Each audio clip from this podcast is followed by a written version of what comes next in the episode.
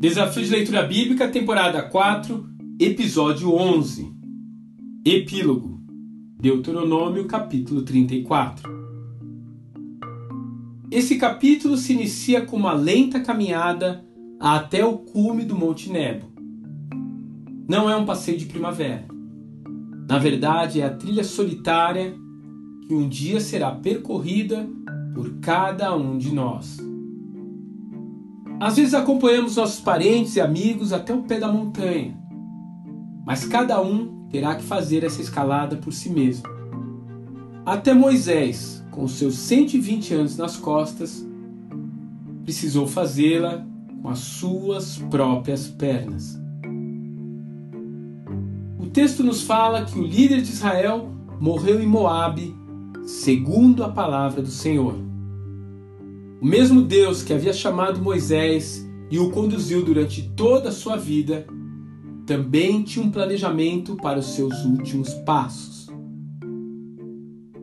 O livro que encerra o Pentateuco termina com o epitáfio de um líder exemplar, apesar de suas falhas, inerentes a qualquer ser mortal.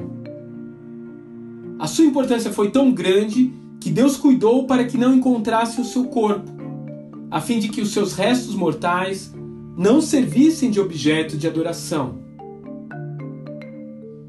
Apesar de não termos controle sobre o nosso último dia na Terra, temos sim uma influência muito grande em todos os outros dias de nossas vidas. As nossas decisões podem construir um legado maior do que nós mesmos, ou simplesmente nos reduzir apenas mais um nome em um obituário. Mas ainda resta uma pergunta incômoda. Você está preparado para esse dia? Você está pronto para subir o monte?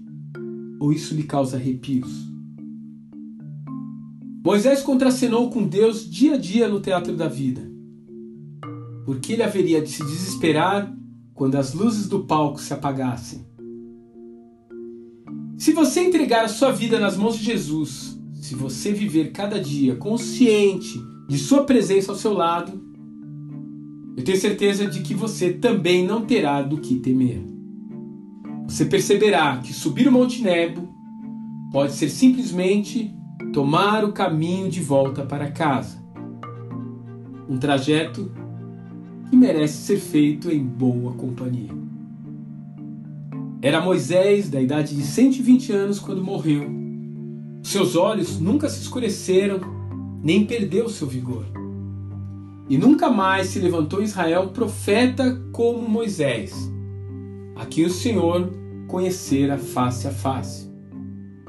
Nem semelhante em todos os seus sinais e maravilhas que o Senhor o enviou para fazer na terra do Egito, a Faraó e a todos os seus servos e a toda a sua terra e em toda mão forte e em todo grande espanto que praticou Moisés aos olhos de todo Israel. Deuteronômio capítulo 34, versos de 7 a 12.